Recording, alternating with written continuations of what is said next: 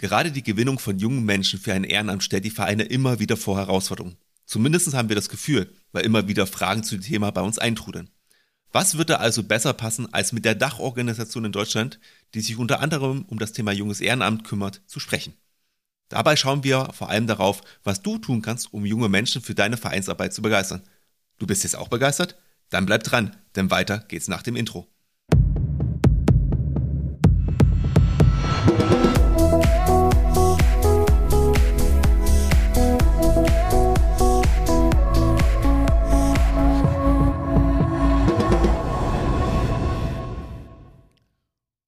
Und damit ganz herzlich willkommen hier im Vereinsstrategen Podcast, dein Podcast rund um die wichtigen Themen des Vereinsalltags. Wie gewohnt sind hier am Mikro Martin und Pascal und immer auf der Suche nach neuen Ideen für dein Ehrenamt. Und wenn du auf den Kalender schaust, dann merkst du, dass wir eigentlich in dieser Woche so gar keine Folge rausbringen.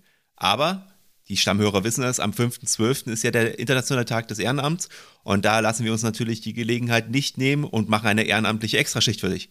Und manche Personen verlassen sogar ehrenamtlich das Krankenbett, um ihre Fans nicht zu enttäuschen. Stimmt's, Pascal?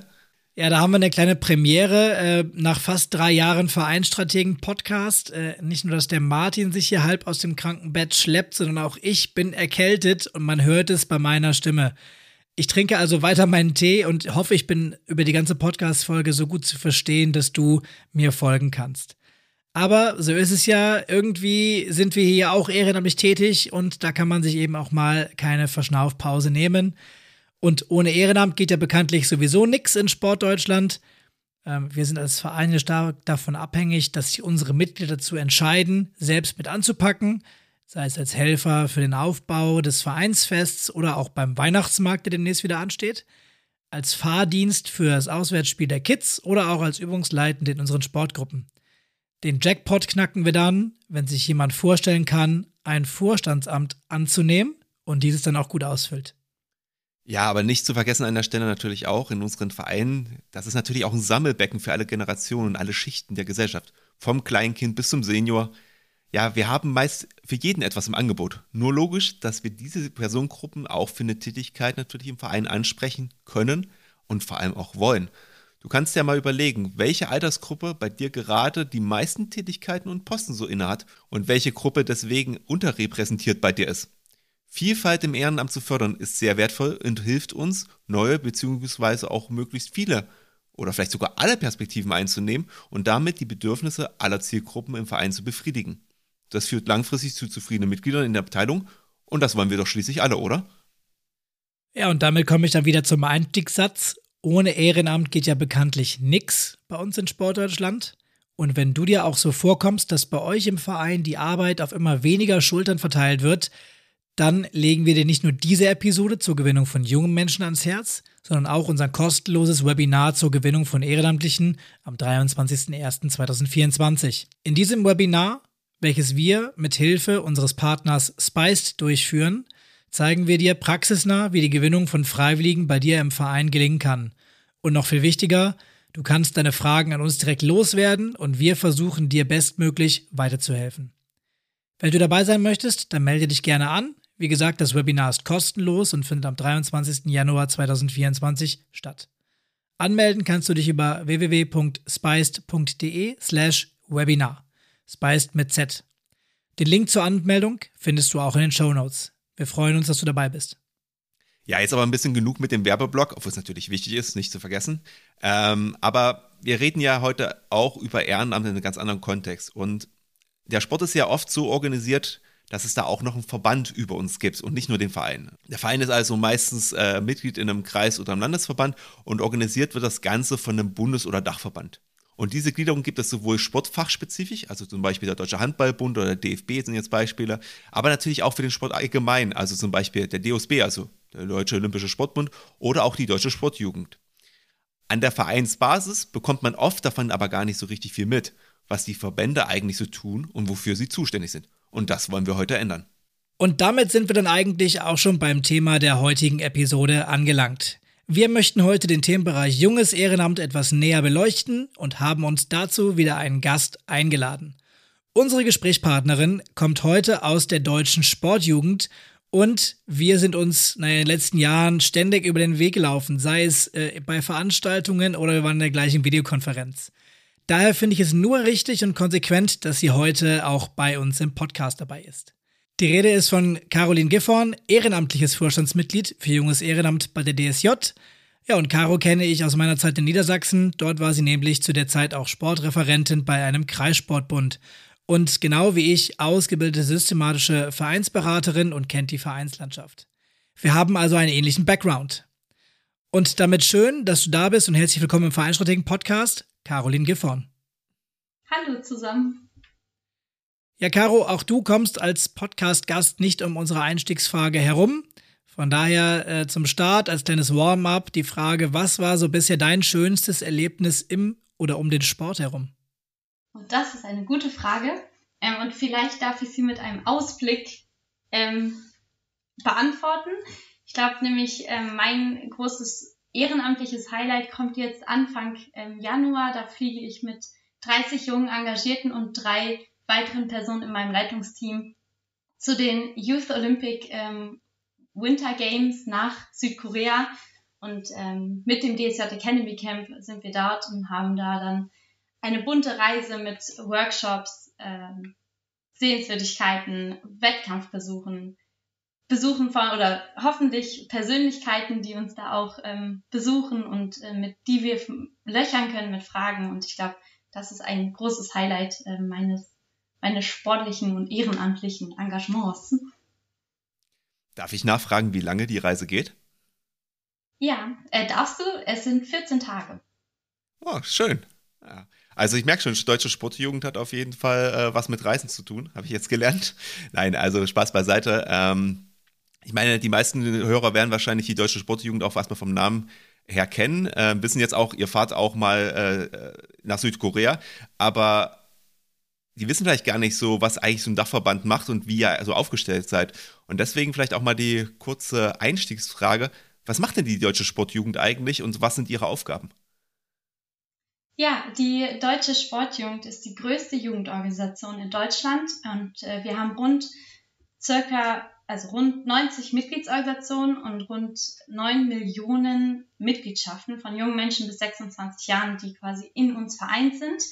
Wir haben, habe ich schon gesagt, Mitgliedsorganisationen, die sich aufteilen in drei Säulen. Wir haben die Landessportjugenden, die Jugendorganisation der Spitzenverbände und die Jugendorganisation der Verbände mit besonderen Aufgaben. Und wir sehen uns als Deutsche Sportjugend als Vertreterin des Kinder- und Jugendsports und seiner Organisation auf Bundesebene. Wir sind die Jugendorganisation des Deutschen Olympischen Sportbunds und eben der Dachverband des kind der Kinder- und Jugendorganisationen im Sport. Und wir sind auch Jugendverband im Sinne des ähm, äh, SGB 8, also des Sozialgesetzbuches. Wir sehen uns als, oder wir schaffen Mehrwerte, äh, wir entwickeln Mehrwerte durch übergreifende und koordinierende Tätigkeiten im Kinder- und Jugendsport. Das sind unsere Aufgaben sozusagen. Ähm, wir sehen uns als Trendscout und Impulsgeberin und äh, haben da aber auch oder respektieren ähm, die Autonomie des Kinder, der Kinder- und Jugendorganisation im Sport und wir setzen uns auch dafür ein. Ähm, und dabei arbeiten wir sehr solidarisch mit ähm, den Mitgliedsorganisationen zusammen, weil die eben ähm, ja noch mehr dann äh, den Kontakt und die Nähe zu den Kindern und jungen Menschen in den Vereinen haben. Das heißt, wenn ich jetzt ganz, ganz konkret als Vereinsvertreter ein Anliegen in diesem Bereich oder in diesen verschiedenen Bereichen, das sind ja unglaublich viele, habe, dann gehe ich aber auf euch zu oder eher auf meinen Landesverband dann? Das kommt so ein bisschen drauf an. Also wir ähm, vertreten natürlich die Interessen und auch die Themen auf Bundesebene. Wir geben auch Impulse oder wir haben auch Projekte, wo wir direkt mit den Vereinen oder direkt die Vereine aufrufen, sich zu beteiligen. Es macht aber schon durchaus Sinn, dass sich die Vereine vor Ort an die Jugendorganisation wenden. Das können die Sportjugenden sein von den Landessportbünden oder eben auch von den Kreissportbünden. Das kann aber auch die Jugendorganisation der Lande, also der Fachverbände sein. Ähm, das ist eben wie themenabhängig tatsächlich. Manchmal äh, können dann die Fachverbände weiterhelfen, manchmal die Sportjugenden. Und da plaudern wir noch mal ein bisschen aus dem Nähkästchen, Caro. Wir sind beide im deutschen Fußball angestellt. Eine deutsche Fußballjugend gibt es nicht, von daher ist der Weg dann leider zu. Das stimmt, trotzdem sind da ja auch junge Menschen oder Menschen, die sich für die Jugend im Fußball engagieren. Ähm, das, ähm, da kriegt man trotzdem Antworten, wenn man dort Fragen stellt. Ja, aber äh, klar, also man kann sich natürlich auch an die deutsche Sportjugend wenden und wir ähm, versuchen dann auch natürlich zu helfen oder zu beraten. Ähm, Gerade zum Beispiel das Thema ähm, ähm, Schutz, Kinder- und Jugendschutz ist natürlich ein sehr großes und da kann man sich auch an uns wenden, wenn vielleicht vor Ort die Strukturen noch gar nicht so da sind, wie sie ähm, sein sollten oder wie wir sie brauchen, um wirklich alle Sportvereine und äh, zu beraten in dem Zusammenhang. Ihr macht ja unglaublich viel und habt da sicherlich auch dann die Aufgaben äh, bei euch im Vorstand verteilt. Und du bist für den Bereich Junges Ehrenamt aktiv. Beschreib uns doch mal deine Rolle im Vorstand der DSJ. Genau, also vielleicht um da einfach nochmal auszuholen. Ähm, wir haben verschiedene Handlungsfelder und wir haben in den Handlungsfeldern auch verschiedene Themen und ähm, die teilen wir uns im Vorstand auf, immer nach den Wahlen. Ähm, es gibt die Handlungsfelder junges Engagement, ähm, Kinder- und Jugendschutz, internationale Jugendarbeit, Bewegung, Spiel und Sport, Sport mit Courage und äh, Think Tank Kinder- und Jugendsport, einfach der Vollständigkeit halber. Und genau, wie du schon sagtest, ich äh, verantworte das ähm, junge Engagement, Handlungsfeld. Darunter fallen die Freiwilligendienste zum Beispiel, da ist mein Kollege äh, Julian Lagemann ähm, für zuständig und dann eben die Engagementförderung, die Engagementformate, Beteiligungsräume und Junior-Teams. Und meine Aufgabe ist einfach, äh, mit den hauptamtlichen Kollegen und Kolleginnen äh, die strategische Ausrichtung dieses Handlungsfelds äh, weiter zu entwickeln, ähm, in den Veranstaltungen mit dabei zu sein, mich äh, auszutauschen mit den jungen Menschen oder auch mit Menschen, die sich eben für das junge Engagement ähm, engagieren oder auch dort in dem Bereich arbeiten. Wir haben Beratungsgremien und so ist es ein ganz buntes, buntes Feld. Ich habe neben dem jungen Engagement auch äh, das DSJ Academy Camp natürlich, wo ich da in der Leitung bin. Also ich verantworte das Ganze. Ähm, ich werde vor Ort dann auch eben repräsentative Aufgaben übernehmen, wenn wir eben Gäste haben. Ähm, aber ich unterstütze oder habe da auch eine Expertengruppe, die ich begleite, die Öffentlichkeitsarbeitsgruppe, äh, wo ich dann eben mit den jungen Menschen zusammen die Öffentlichkeitsarbeit organisiere. Und ähm, ein drittes Thema ist noch das Thema Diversity und Vielfalt, was ich zusammen mit dem Julian äh, mache. Und dort schauen wir natürlich auch oder beobachten wir die Entwicklung auch in der, in der Bundespolitik und ähm, nehmen dort Stellungnahmen, ähm, Positionierungen etc., die wir dann auch im Vorstand abstimmen. Ähm, genau. Ja, das klingt auf jeden Fall nach einer ganzen Menge Aufgaben, die du da machst. Äh, ich glaube, in dem Ehrenamt wird dir dann auch nicht langweilig. Ähm, natürlich hast du gerade auch gesagt, du baust das Ganze ja mit einem hauptamtlichen Team auf, beziehungsweise ihr habt ja als Dachverband sicherlich eine, eine Geschäftsstelle, ähm, wo es dann eine Trennung auch zwischen Haupt- und Ehrenamt gibt. Ähm, und auch da ohne funktionierendes Hauptamt, beziehungsweise ohne Verwaltungsapparat, der dahinter steht, ähm, geht es einfach nicht, wenn man so Bundesverband irgendwie äh, mit betreut, ist zumindest meine Einschätzung. Von daher interessiert mich auch, wie schätzt du das so aus deiner Perspektive ein? Ja, es ist tatsächlich so, ähm, Ehrenamt ohne Hauptamt ist ähm, auf dieser Ebene überhaupt nicht mehr denkbar. Ähm, wir haben viele, also einige Mitarbeitende, die sich auch themenspezifisch äh, natürlich viel besser dann ähm, einarbeiten können und dort auch die, die operativen Aufgaben einfach übernehmen. Also wir sind natürlich auch als Vorstand operativ dabei. Wir beteiligen uns, wenn äh, zum Beispiel haben wir jetzt eine Evaluation der Engagementförderung gemacht. Das ist ein Programm für die Mitgliedsorganisation, wo sie Personalstellen ähm, fördern lassen können und Maßnahmen. Das haben wir jetzt einige Jahre und jetzt haben wir das eben evaluieren lassen, um herauszufinden, wie wir das in der Zukunft noch besser gestalten können, dass eben auch die Maßnahmen tatsächlich zur Engagementförderung äh, führen. Und äh, da bin ich dann trotzdem natürlich ganz eng dabei, ähm, kann den Fragebogen zum Beispiel mit abstimmen, ähm, äh, bekomme die Ergebnisse mit als erstes und habe da dann ähm, ja schon auch diesen ähm, operativen Zugriff. Aber am Ende des Tages, ich beantworte jetzt keine, keine tagtäglichen E-Mails von, von Mitgliedsorganisationen, die Fragen haben, wie sie äh, ihre Maßnahmen abrechnen zum Beispiel. Ähm, das natürlich nicht. Und auch insbesondere die politische Vertretung wäre ohne die Vorbereitung ähm, und die Abstimmung im Hauptamt gar nicht möglich. Und auch die Vertretung ähm, in bestimmten Prozessen, in denen wir beteiligt sind auf Bundesebene. Das ist unvorstellbar, glaube ich, dass das nur Ehrenamt machen kann.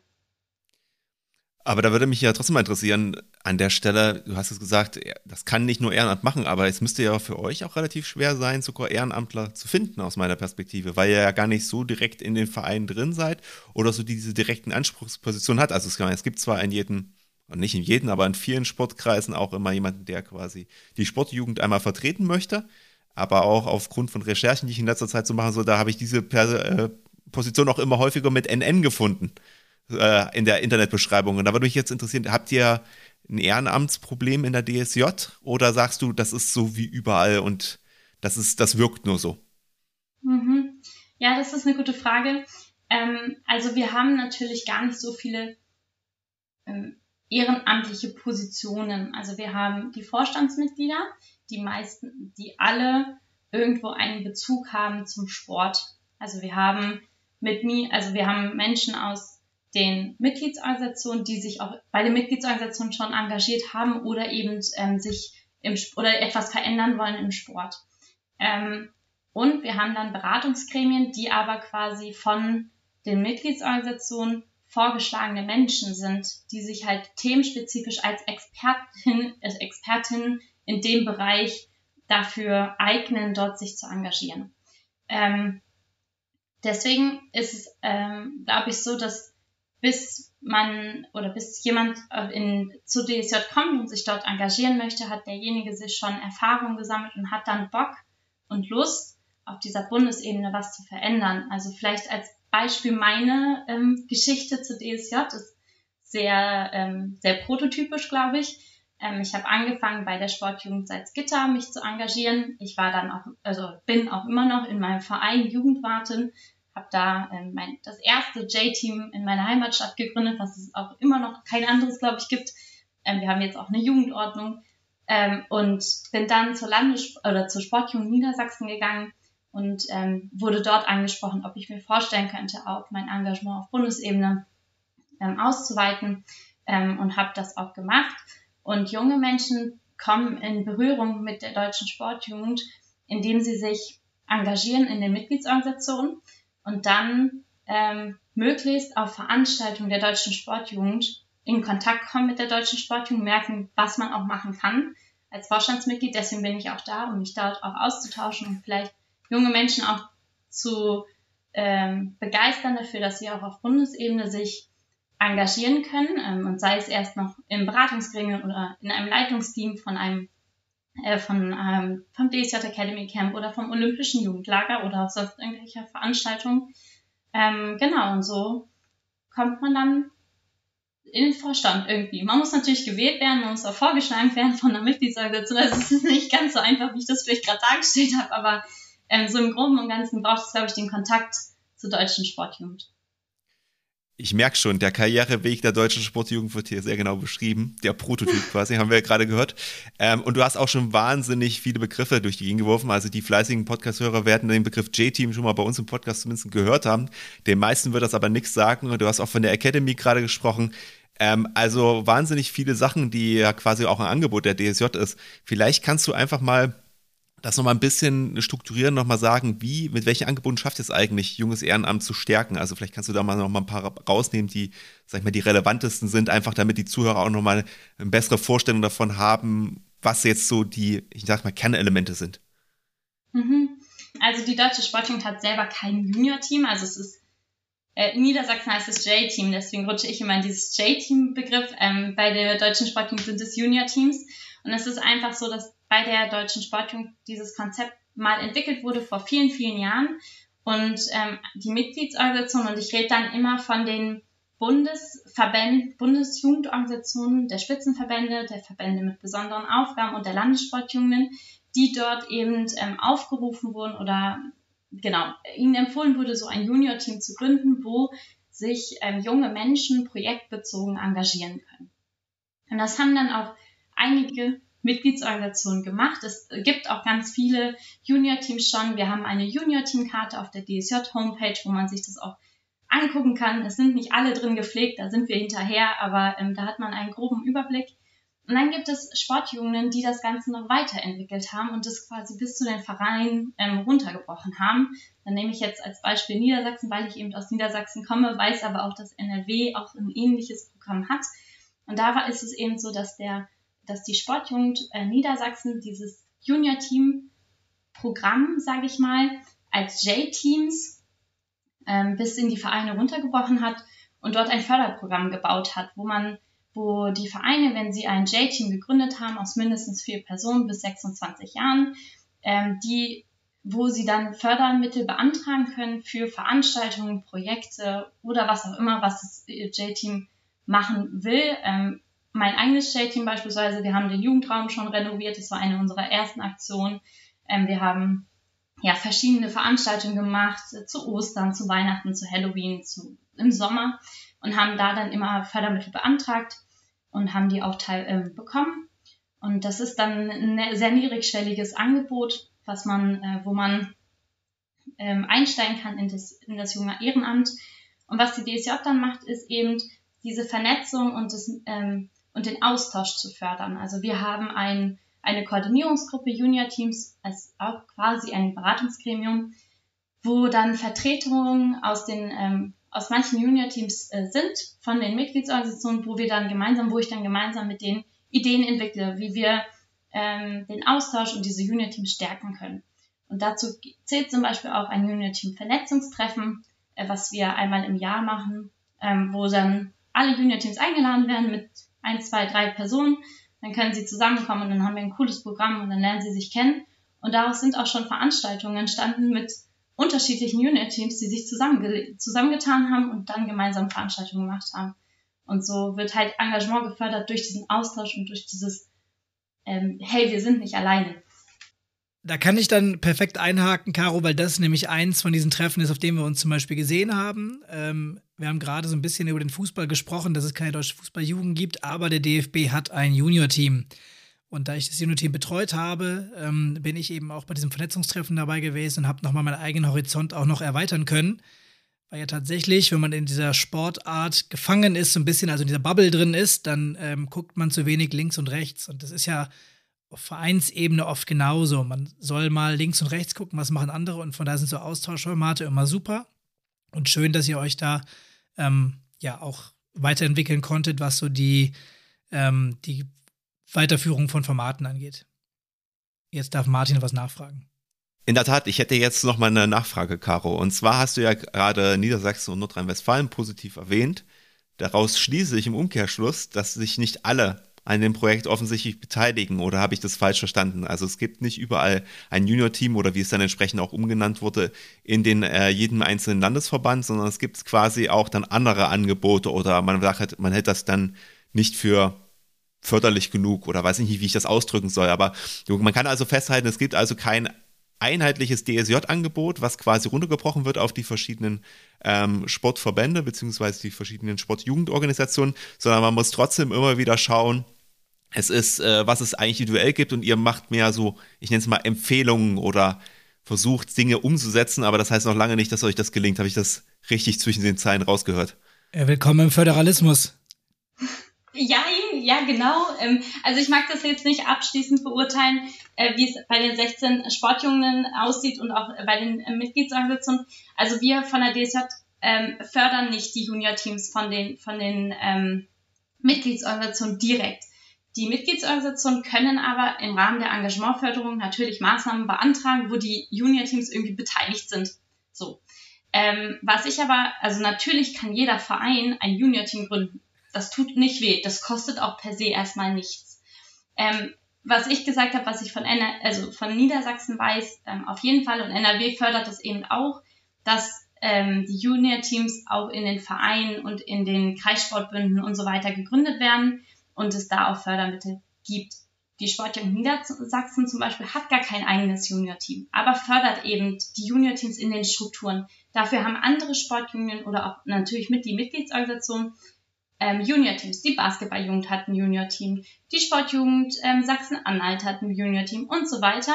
Also es gibt Junior-Teams, wo sich aber natürlich auch die, die äh, Kinder, also die jungen Menschen aus den Vereinen engagieren können, wenn sie Bock drauf haben, sich in ihrer Sportart oder auf, in ihrem ähm, Landesverband äh, zu engagieren.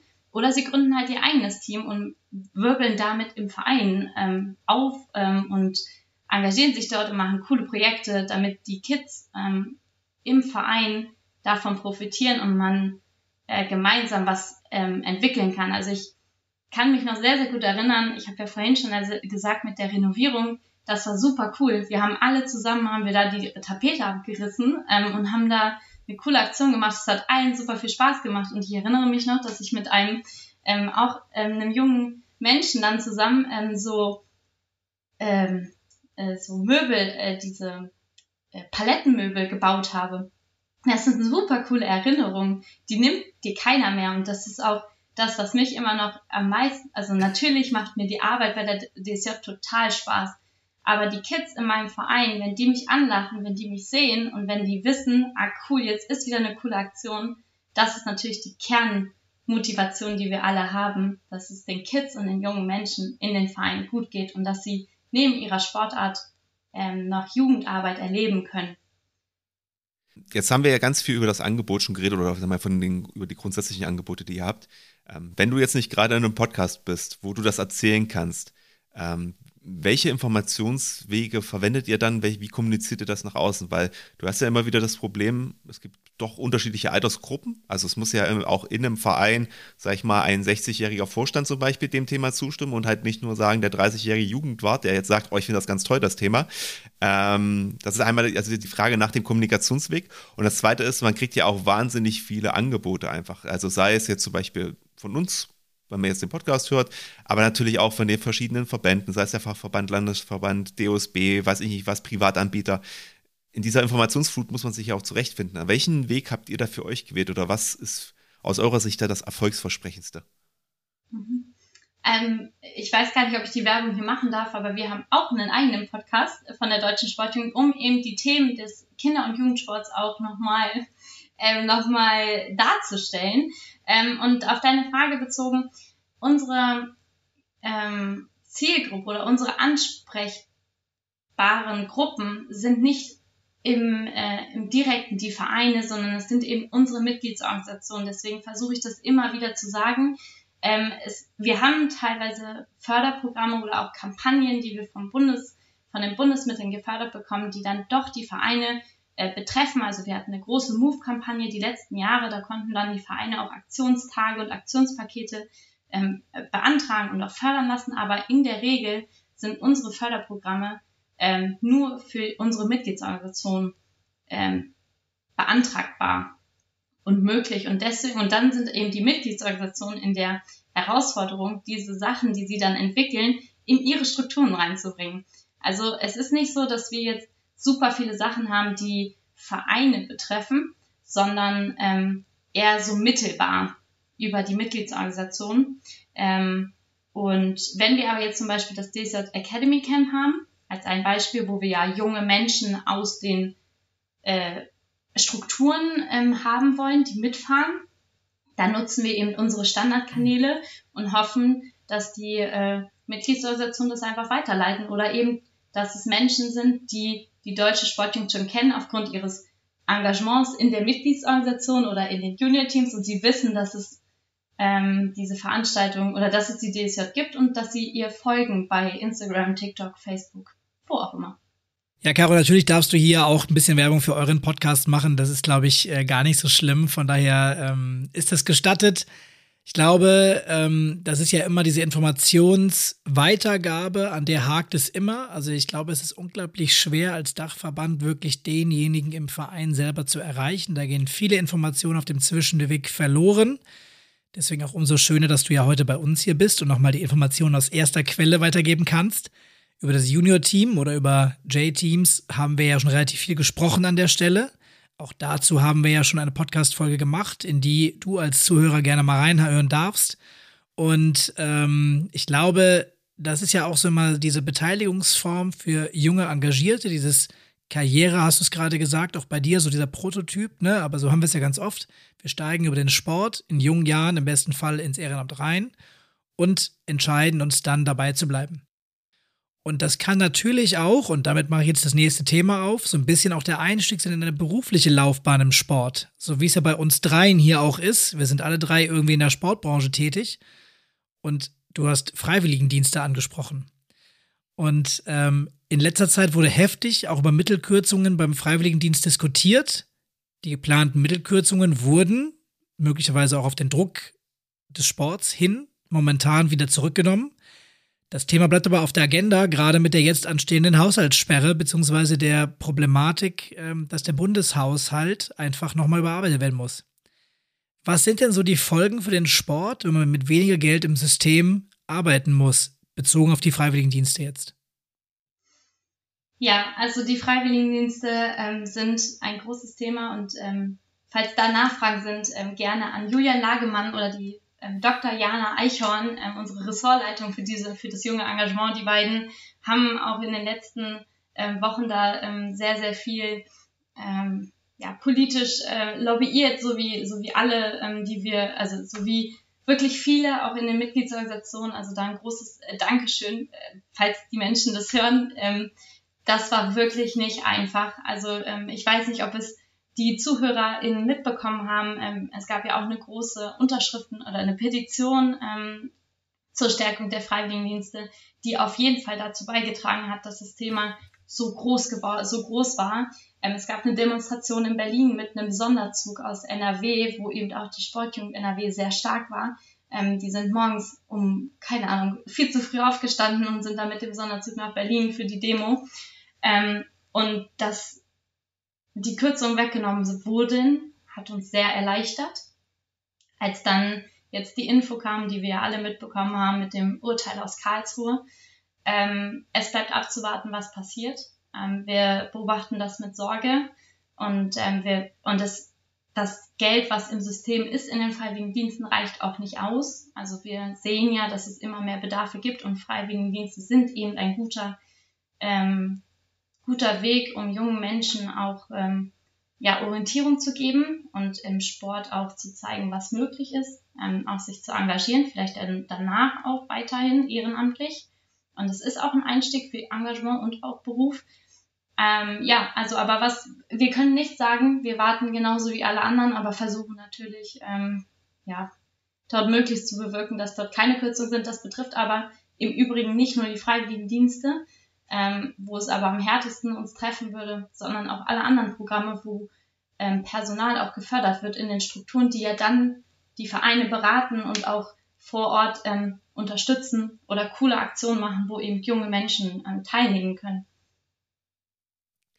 Ja, ähm, also ich glaube, heiß diskutiertes Thema. Ähm, ich war vor ein paar Wochen zu einer wie soll ich sagen, zu einer, ich nenne es mal Bewerbungsdiskussionsforum, Dialogforum heißt es, glaube ich, richtig, ähm, des DOSB in Leipzig, ähm, wo über die Olympischen Spiele beziehungsweise eine erneute Bewerbung für die Olympischen Spiele diskutiert wurde. Da war unter anderem auch äh, ein Mitglied des Bundestages, Herr Lehmann.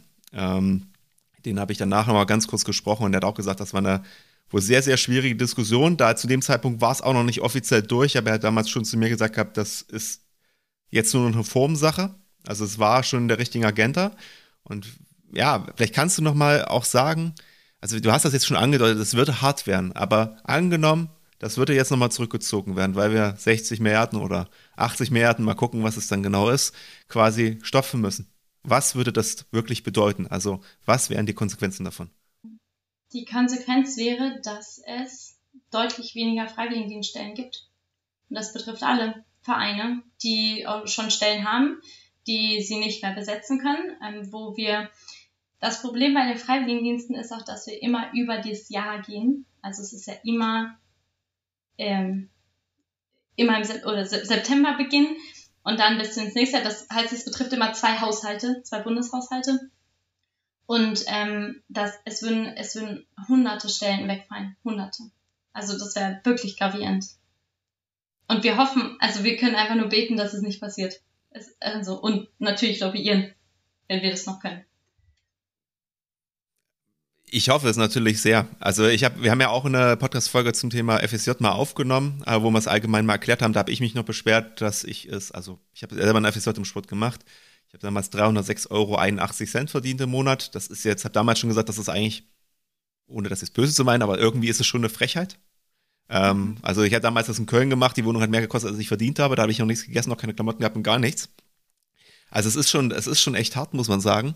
Ähm, und dass man darüber jetzt diskutieren muss, ob man das beibehält und dafür Geld da ist, ist halt auch echt traurig. Also ich kann das ja nur unterstützen und ich finde es auch super. Ich habe auch gerade wieder aktuell mit FSJ-Lern zu tun die in dem Fall im Gesundheitswesen arbeiten und da auch einen Haufen Arbeit einfach den Leuten abnehmen, die eigentlich auch keine Kapazitäten haben.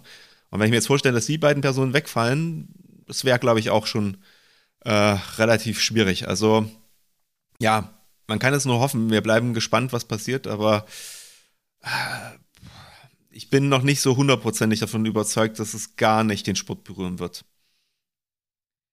da muss man sagen, die Finanzierung ist natürlich noch ein bisschen vielschichtiger als nur das, was du jetzt als Taschengeld bekommst als FSJler. Ne? Also auf dem Weg dahin müssen natürlich gewisse Verwaltungsstrukturen geschaffen werden für die Länder und das ist ja dann auch, ich weiß gar nicht genau, das kann Caro vielleicht besser sagen, so äh, Overhead-Kosten für Versicherung und sonstige Geschichten gehen da ja auch noch mit rein. Ähm, dementsprechend, ich weiß gar nicht, was ein FSJler de facto kosten würde, und ähm, wie viel das da einsteht, aber so wie die Caro gerade guckt, weiß ich es auch nicht, was auch vollkommen okay ist. Ähm, ich glaube, das wäre nochmal ein Einschnitt in den Sport, auch in die Vereinslandschaft, weil genau das sind ja oft aus die Stellen, eine FSJ deckt viel Schul-AGs ab, äh, kümmert sich um Betreuungsstunden im Nachmittagsangebot und kümmert sich eben auch um Dinge ähm, in, in pädagogischer Begleitung, ähm, wo oftmals Ehrenamtliche auch fehlen. Caro, wie siehst du das? Ähm, ja, ja und ja. Also die Freiwilligendienste sind ein total guter Mehrwert für die Vereine, weil sie eben Sachen ähm, oder Themen abdecken können, die Ehrenamtliche vielleicht nicht mehr abdecken können oder auch zeitlich gar nicht schaffen. Und ohne das Thema groß aufzumachen, ähm, wir haben eine Ganztagsbetreuung in den Grundschulen, ähm, demnächst oder in ein paar Jahren ähm, verpflichtend. Und da muss der Sport oder will der Sport natürlich auch dabei sein und unterstützen. Und das, ähm, da brauchen wir auch Freiwilligendienste oder auch ähm, Personal, was das macht, weil wir Ehrenamtlichen können das ja, also dann können wir unsere Jobs aufgeben ähm, und dann sind wir nicht mehr ehrenamtlich oder halt arbeitslos und ehrenamtlich unterwegs. Das, das ernährt uns aber nicht. Ähm, und es ist wirklich, es ist wirklich schwierig, ähm, wenn diese Freiwilligendienste wegfallen. Ähm, das können wir einfach, also das kann ich immer wieder nur wiederholen. Ähm, wenn diese und wenn diese Kürzungen kommen, wäre das fatal. Ähm, und Kürzungen sind ja immer noch das Schmerzhafte, dass man von dem, was man hat, weniger bekommt. Wir brauchen aber eigentlich mehr. Und das ist halt jedes, wenn man jedes Mal um Kürzungen diskutiert, kommt man ja nicht dazu, mehr zu bekommen, weil man ja erstmal darum kämpfen muss, den Status quo zu bekommen. Ja, dann schließen wir das Thema doch gerne ein bisschen und hoffen, dass es so kommt. Ähm, vielleicht, es sind ja noch ein paar Tage bis zur Veröffentlichung der Podcast-Episode, wissen wir dann auch mehr. Das muss man ja bei so Podcast-Episoden auch machen. Wir sind hier nicht im Radio, nicht live, von daher äh, so ein paar Tage liegen da noch dazwischen. Ähm, jetzt habe ich dich aber ja auch als Expertin für Vereinsarbeit vorgestellt und weiß von dir, dass du bei Vereinsproblemen kein Blatt vor den Mund nimmst und auch selber mit anpackst. Das hast du gerade für deinen Heimatverein auch schon gesagt ähm, was da für tolle Momente bei rumkommen können. Ähm, ich will aber noch mal woanders raus und zwar auf den äh, Themenbereich Junges Ehrenamt in deinen Vereinsberatungen. Du bist ja auch ähm, als systemische Beraterin unterwegs gewesen und als Sportreferentin. Ähm, ist das bei den Vereinen, die du dort begleitet hast, als große Herausforderungen wahrgenommen worden oder war das eher so ein Thema am Rande, was gar nicht so stark zum Tragen kam? Also als Sportreferentin ähm, Sportjugend und Bildung ähm, habe ich natürlich versucht, das, dieses Thema äh, zu platzieren und auch zu äh, die Vereine darauf hinzuweisen, dass es wichtig ist, dass ähm, sie junges Engagement fördern und das ähm, manche, manche Vereine verstehen das, manche eben nicht. Da wird dann irgendwann ähm, es hart auf hart kommen und sie werden es einfach spüren, dass junges Engagement einfach wichtig ist, um den Verein aufrechtzuerhalten.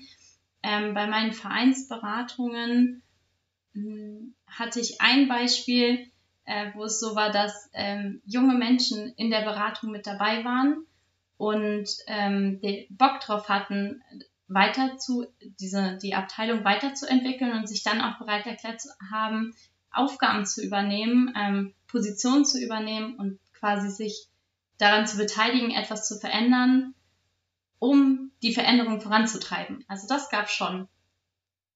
Caro, du hattest ja gerade gesagt, manchen Vereinen ist nicht zu helfen offensichtlich. Ähm, also es scheint ja auch schwierig zu sein, selbst mit deiner Beratung äh, manchmal das Mindset von Menschen etwas zu ändern. Ähm, woran liegt denn das? Äh, ist dieses Mindset bei älteren Leuten einfach so, dass sie dies, den Jungen nicht zutrauen oder dass sie einfach dann für neue Ideen nicht offen sind oder dem kritisch gegenüberstehen? Ähm, was kann man denn da tun? Also wenn ich jetzt mir überlege, oh Gott, mein Verein und wir machen seit fünf Jahren nichts und der Vorstand, äh, der ist so hartnäckig, wie kriegt man das, die denn aufgeweicht oder wie lässt man dann, dann zu, dass Leute vielleicht die Chance auch bekommen, sich in jungen Jahren zu engagieren und als 16-Jähriger vielleicht auch Fehler zu machen, aber auch zu, dann zu sagen, okay, wir leben mit diesen Fehlern und wir sind nicht sauer auf ihn und sagen, wir wussten es ja vorher, dass es schief geht. Ich glaube, das hängt ganz viel mit den Generationen zusammen und ähm, auch so Generationsvorurteile. Also ähm, ich gehöre noch zur Gen Z, ähm, also einer sehr jungen Generation sozusagen. Und dann gibt es eben auch einfach ähm, Vorurteile gegen, also zu uns. Ähm, wir haben keine Zeit. Wir wollen unsere Zeit gar nicht verwenden für Ehrenamt. Wir sind egoistisch. Wir wollen lieber was mit Freunden machen. Keine Ahnung.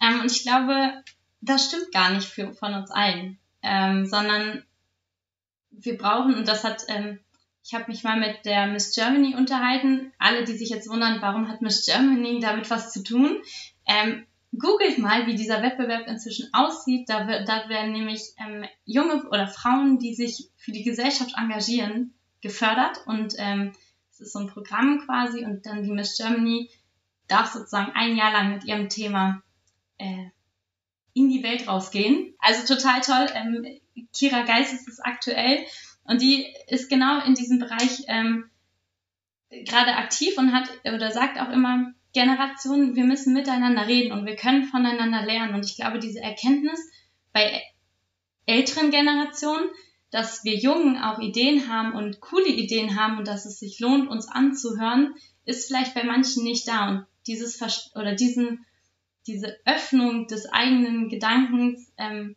ja, ich weiß viel und ich habe sehr viele Erfahrungen gesammelt, aber vielleicht ist es ganz gut, mal einen jungen Menschen zu fragen, der noch nicht so viel Erfahrung hat. Vielleicht hat der eine andere Idee. Ähm, das ist total hilfreich. Und ich glaube, das brauchen wir, dass diese Generation nicht immer, dass es nicht diesen Generationskonflikt gibt, sondern eben dieses Aufeinander zugehen und ähm, diese Erkenntnis, dass man voneinander lernen kann. Aber wie kriegst du die Leute denn überzeugt? Also du, wir haben jetzt, sag mal, das Problem noch mal ein bisschen tiefer gerade besprochen. Aber ich sag mal, wenn jetzt wirklich jemand richtig verbohrt ist, oder das heißt richtig verbohrt, aber schon sehr skeptisch dem Thema gegenüber liegt, würdest du dann mit positiven Beispielen kommen?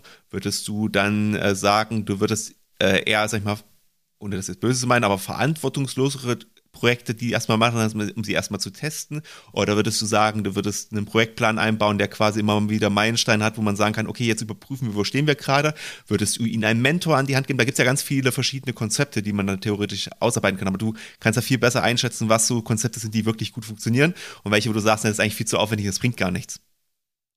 Hm, also es ist, ich glaube, da kommt es wieder drauf an, ähm, weil junge Menschen sind nicht alle gleich. Also wir sind nicht wir sind ja nicht, es gibt ja nicht eine Schablone, äh, wo wir das dann übertragen können. Und ähm, zum Beispiel ähm, durfte ich jetzt in, in einem anderen Verein, wurde ich dann gefragt, weil ich eben auch ein junger Mensch bin, äh, Mensch, wir würden uns gerne bei Social Media ein bisschen mehr ähm, oder aufstellen. Würdest du da mit reingehen in die Arbeitsgruppe und unterstützen?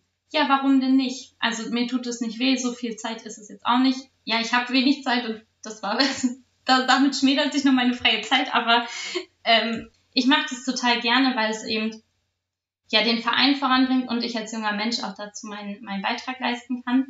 Ähm, und auf der anderen Seite zum Beispiel habe ich auch angefangen, mich zu engagieren aus einem emotionalen Grund, einfach weil ich, weil ähm, ich mache noch die Vereinszeitung von meinem Heimatverein und äh, die Person, die das vorher gemacht hat, ähm, ist an Krebs gestorben und dann war die Frage, wer macht das weiter?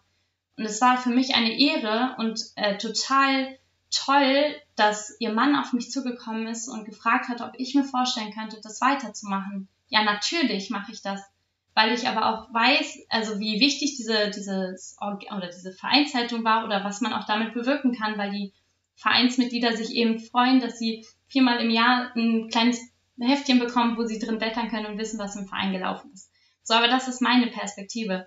Und ich glaube dazu vielleicht noch, ähm, was die DSJ natürlich ja auch macht, ist ähm, Modelle entwickeln oder was man oder wie man eben auch Engagement fördern kann. Und ich schätze, ihr beiden kennt das Modell und es ist sicherlich auch in der Folge zu, zu Engagement auch aufgekommen. Das Frankfurter Modell wurde von der Deutschen Sportjugend 2013 entwickelt, ähm, also als, als Head-Off. Ähm, und das ist quasi ein Kreislauf, wie man ähm, Engagement fördern kann im Verein von der Gewinnung bis zur Verabschiedung. Ähm, und da kann man sich einfach als Verein mal hinsetzen und das erarbeiten. Und ich glaube, das ist total wichtig, sich auch darüber zu, Gedanken zu machen. Und da gehört dann eben auch da, dazu, wie spreche ich junge Menschen an und was traue ich ihnen zu oder was kann ich ihnen geben. Also wenn jemand, wenn ein junger Mensch total affin ist mit Zahlen, ja, warum soll derjenige nicht Schatzmeister werden zum Beispiel? Was spricht dagegen? Also wenn derjenige, natürlich sagt man ihm vielleicht, wir, du läufst erstmal ein Jahr mit und lernst es kennen und dann übernimmst du es. Und ich glaube, das ist wirklich sehr sinnvoll, wenn, aber das ist generell, das ist altersunabhängig, dass man immer einen Übergang hat, auch im Ehrenamt, so wie es auch gut ist, wenn man das im Jobwechsel hat, dass man angeleitet werden kann, noch von den Vorgängerinnen oder halt den Nachfol die Nachfolge. Ähm, aber also es ist nicht, glaube ich, eine Schablone, was jetzt hilft, den jungen Menschen Aufgaben in den Verein zu geben. Dafür ist es halt viel zu individuell. Dafür sind die Vereine auch viel zu unterschiedlich. Also ich glaube, im Mehrspartenverein sind vielleicht manche Aufgaben unattraktiver für junge Menschen als in einem kleinen Einspartenverein, wo halt die Identifikation viel höher ist. Ja, ich glaube, das ist auch ganz wichtig, ähm, dass man einfach die Leute nicht über einen Kamm scheren kann. Und gleichzeitig finde ich es dann wieder recht paradox, dass wir im sportlichen Bereich immer sagen, die Jugend ist die Zukunft und ohne eine gute Jugendarbeit ist unser Verein verloren. Aber im Bereich der Vereinsmitarbeit lassen wir die Jugend manchmal ein bisschen links liegen. Wir haben gerade über das Thema Junior-Team schon ausführlich gesprochen. Das ist ja ein niedrigschwelliger Einstieg in eine Jugendbeteiligungsform. Aber es gibt immer noch ganz, ganz viele Vereine da draußen, die gar keine Satzungsgremium haben, gar keinen Jugendvorstand haben, gar keine Jugendleitung haben. Und in meiner Erfahrung werden solche Posten auch oftmals von Leuten bekleidet oder halt auch gar nicht bekleidet, aber die da halt das schon relativ lange machen und da ist auch wenig Rotation drin. Also in meinem Verständnis ist ein Jugendvorstand ja auch jemand, der selber irgendwie zur Zielgruppe gehört und selber jung ist ähm, und irgendwie nicht jemand, der da mit 60 noch drin hockt oder eben als Jugendleiter dann versucht, da die Geschicke seines Vereins aufzubauen. Gar nicht mal gegen das Engagement dieser einen Person, aber im Verständnis der Rolle habe ich dann anderes gleichwohl der 60-Jährige genauso engagiert sein kann für die Jugend wie ein 16-Jähriger. Und da, aber er, natürlich ist da dann der Kontakt zur Jugend vielleicht nicht mehr so da. Ähm, ich glaube, das müssen wir uns alle ähm, an die Nase, da müssen wir uns alle an die Nase fassen. Auch bei der Deutschen Sportjugend und den Mitgliedsorganisationen ist es so, dass junge Engagierte sich natürlich auch engagieren, aber natürlich sind da ja auch Menschen, die älter sind als U, als 27 zum Beispiel und sich auch schon jahrelang für die Jugend engagieren. Also ich glaube, ja, es sollten junge Menschen irgendwie beteiligt sein, aber auch ältere, da sind wir immer mit dieser Erfahrung und Generation lernen auch voneinander. Ähm, auch ältere Menschen können da, können da ähm, äh, sich natürlich engagieren. Ähm, wobei, also zum Beispiel mit dem Jugendvorstand, wenn man das ähm, auf mehrere Personen ähm, aufteilt, zum Beispiel, kann man ja auch ganz klar in Satzungen oder Jugendordnungen dafür sorgen, dass da junge Menschen drin sind. Also in der Jugendordnung meines Heimatvereins steht ganz klar drinne, ähm, die Jugend, der Jugendsprecher ist unter 16 ähm, und U27 muss, glaube ich, auch die stellvertretende Jugendleitung sein. Ähm, wohingegen die Jugendleitung Ü16, äh, Ü18 sein sollte, weil sie eben auch im Vorstand äh, ist, vom Gesamtvorstand. Genau, und solche Sachen helfen halt. Das darf nicht überformalisiert sein, ähm, bei uns im Verein, wo ich jetzt gerade tätig bin, ist es aber auch so, dass wir einen Jugendvorstand haben, eine Gruppe aus fünf, sechs, ich glaube, es sind auch unter 30 oder unter 27 wahrscheinlich. Das macht dann eher Sinn, auch um bei euch Förderung zu bekommen, die eben eigene Projekte umsetzt, die dann ähm, auch für die Jugend, also quasi wieder von der Jugend für die Jugend, eigene Sachen umsetzt, wie ein Filmeabend, ähm, wie ein Zeltlager, äh, wie sonstige Geschichten rund um irgendwelche Feiertage, äh, sei es Halloween-Umzug, Laternenumzug, all sowas. Und die natürlich neben dem normalen Vorstand, wie er halt auch so existiert, auch ein gewisses Mitspracherecht haben oder eine Perspektive reinbringen. Es muss ja gar nicht immer heißen, dass die Jugend den Laden übernimmt. Äh, so also eine gewisse, ja, du hast gerade Erfahrung, hilft immer. Das stimmt, da gebe ich dir vollkommen recht. Und es sind noch gewisse Entscheidungen zu treffen in Vereinen. Also je nach Vereinsgröße steht ja auch ein gewisses Haushaltsvolumen dahinter. Dementsprechend macht es schon Sinn, da auch jemanden zu haben, der dann äh, in solchen Prozessen eine Ahnung hat und einen beruflichen Kontext vielleicht mitbringt. Trotzdem darf man eben nicht vergessen, die Jugend ist ein wichtiges ähm, ja, Fundament, auf das man bauen muss, weil ansonsten haben wir halt in 10, 15 Jahren niemanden mehr, der in den Vereinen tätig ist und müssen dann unter Umständen wieder auf Hauptamtlichkeit zurückgreifen, die uns ja möglicherweise durch FSJ-Kürzungen davon geleitet. Sehr schön formuliert, aber das hoffen wir jetzt nicht, dass die FSJ-Kürzungen dann noch in zehn Jahren auch noch Bestand haben und wir dann gar kein freiwilliges soziales Jahr mehr haben. Und ich glaube, da sind wir uns auch einig, bei aller Traditionen von Traditionsvereinen von 1848, weiß ich nicht, wie alt sie alle sind, äh, es tut auch mal ganz gut, was Neues, einen neuen Verein zu haben, für gewisse Sportarten, für ein gewisses, ja, einfach Gefühl auch. Es, gewisse Dinge funktionieren halt auch nicht in alten Vereinen und dem müssen wir uns einfach an der Stelle auch bewusst werden. Und da ist natürlich die Jugend auch heilsam an der Stelle. Und äh, damit sehe ich mich schon gar nicht mehr rein, sondern da rede ich eher von den Leuten, die nochmal zehn Jahre jünger als ich sind, weil ich sehe schon, dass die, ähm, dass auch die Entwicklungen, die da in den letzten Jahren nochmal gelaufen sind, selbst ähm, mich und vielleicht auch Pascal, das weiß ich jetzt nicht, der kann sich gleich nochmal dazu äußern, ähm, aber vielleicht auch uns ein bisschen auch abhängen und natürlich auch uns an, an manchen Stellen äh, Fragen zurücklassen, warum äh, quasi irgendwelche TikTok-Videos jetzt millionenfach geschaut werden und warum man sich damit beschäftigt und ob es nicht eigentlich viel besser wäre, einfach in der Sporthalle in der Zeit zu stehen, aber offensichtlich ist es ja wichtig. Und das zu verstehen, ist, glaube ich, einer dieser Punkte, das wird man, das wird man nie hinkriegen, äh, wenn man nicht mit der Jugend spricht und wenn man die Jugend auch nicht äh, mit einbezieht. Und ich glaube, dem muss man sich einfach nochmal richtig bewusst werden an der Stelle. Ähm, ja, ähm, weiß nicht, Pascal, wie siehst du das? Würdest du sagen, dass du noch den vollen Überblick hast über das, was für 16-Jährige im Sportverein wichtig ist? Oder würdest du auch sagen, auch du kommst schon langsam an deine Grenzen, was die Trends angeht? Ich glaube, den Überblick habe ich noch nie gehabt, äh, ehrlicherweise. Also, wenn wir über Social Media reden, das ist überhaupt nicht meine Welt. Äh, ich benutze das privat so wenig wie möglich und äh, dementsprechend keine Ahnung, was da gerade getrendet ist. Ähm, was aber auch gar nicht schlimm ist, weil dafür gibt es Leute, die sich da voll für begeistern und dann lasse ich die da eben ähm, ihr ja, ihren Stern aufgehen, sag ich mal. Ähm, und auch da, ich bin ja auch da der Meinung, wenn ich als Verein keine Expertise habe, ich muss nicht auf allen Hochzeiten tanzen. Also ganz ehrlich, wer braucht denn TikTok, Instagram und Facebook-Kanal? Wir leben doch als kleines soziales Netzwerk bei uns im Verein. Und wenn wir da die starke Mitgliederbindung haben, dann brauchen wir gar nicht so viele verschiedene Kanäle, von denen wir keine Ahnung haben. Lieber auf einige wenige beschränken und die richtig machen. Ähm, ich weiß nicht, jetzt Caro, für dich in die Runde, du bist hier vielleicht die Jüngste von uns. Äh, du weißt alles, was junges, äh, was junge Leute gerade umtreibt. Ähm, auf gar keinen Fall. Und das möchte ich auch gar nicht, äh, das möchte ich auch gar nicht, weil ich glaube, dann komme ich gar nicht mehr raus aus, aus den Social Media Sachen.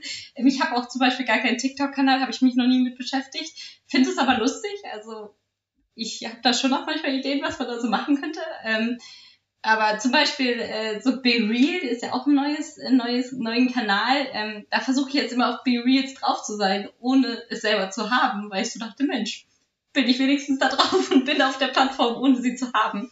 Ähm, aber also genau, ich glaube aber, das ist total unterschiedlich. Also die 16-Jährigen ähm, sind total Social Media affin und andere sagen, geh mir weg mit, mit Social Media. Und das, diese Entwicklung haben wir auch äh, tatsächlich, dass nicht mehr alle Social Media zum Beispiel haben, wenn wir jetzt das Thema nehmen. Aber genau deswegen mache ich auch noch viermal der, im Jahr eine Vereinszeitung, weil das halt zumindest alle postalisch bekommen und wenn sie sie durchblättern, ist okay und wenn sie direkt im Müll landet, ist auch okay.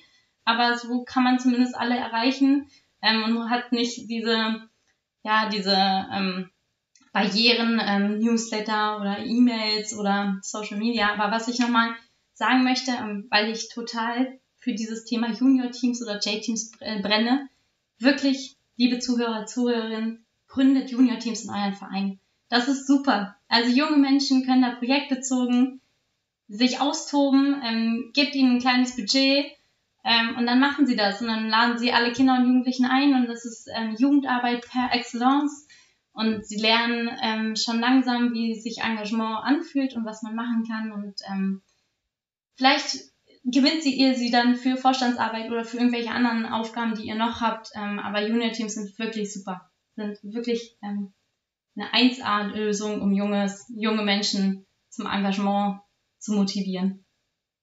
Ja, danke für den kleinen Werbeblock nochmal an der Stelle. Ich stehe da ja auch voll dahinter. Wir haben bei uns im Verein auch so ein Junior-Team mit aufgebaut. Ähm, jetzt habe ich beruflich auch äh, zwei Jahre lang Junior-Teams begleitet.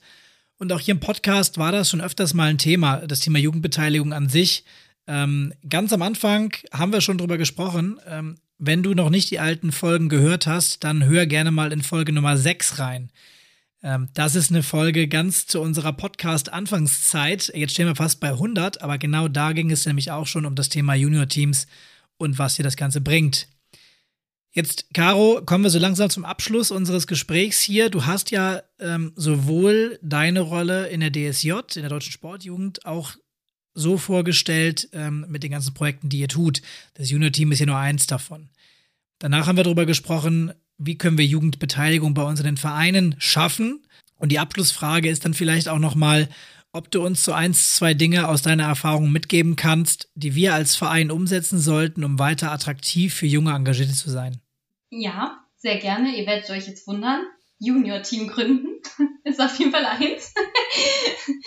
Und ähm, schickt die jungen Menschen auf Veranstaltungen von den, von den Mitglieds, also von den Organisationen, die über euch sind. Also zu den Sportjugenden, äh, zu den Landessportjugenden, zu der deutschen Sportjugend, zu den Landesfachverbänden.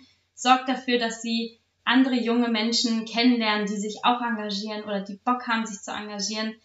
Denn ich glaube, das motiviert auch, wenn man so ein Netzwerk hat und sich kennt und dann sich auch immer wieder trifft. Also das ist so cool, wenn man immer wieder auf Veranstaltungen ist und denkt, ah Mensch, es ist immer wieder wie so ein Klassentreffen irgendwann. Ah, cool, es sind neue dabei, aber es sind auch immer wieder bekannte Gesichter dabei. Und ich glaube, ähm, das nehme ich zumindest so wahr, dass es einfach uns alle eint. Ähm, wir haben Lust, uns zu engagieren und ähm, äh, wir tauschen uns aber gerne aus und nehmen dann halt auch Ideen mit oder machen mal was zusammen. Ähm, und ähm, ja, genau, also Junior-Team gründen und dann dafür sorgen, dass diese jungen Menschen auf Veranstaltungen gehen zu den Dachorganisationen und sich neue Leute kennenlernen.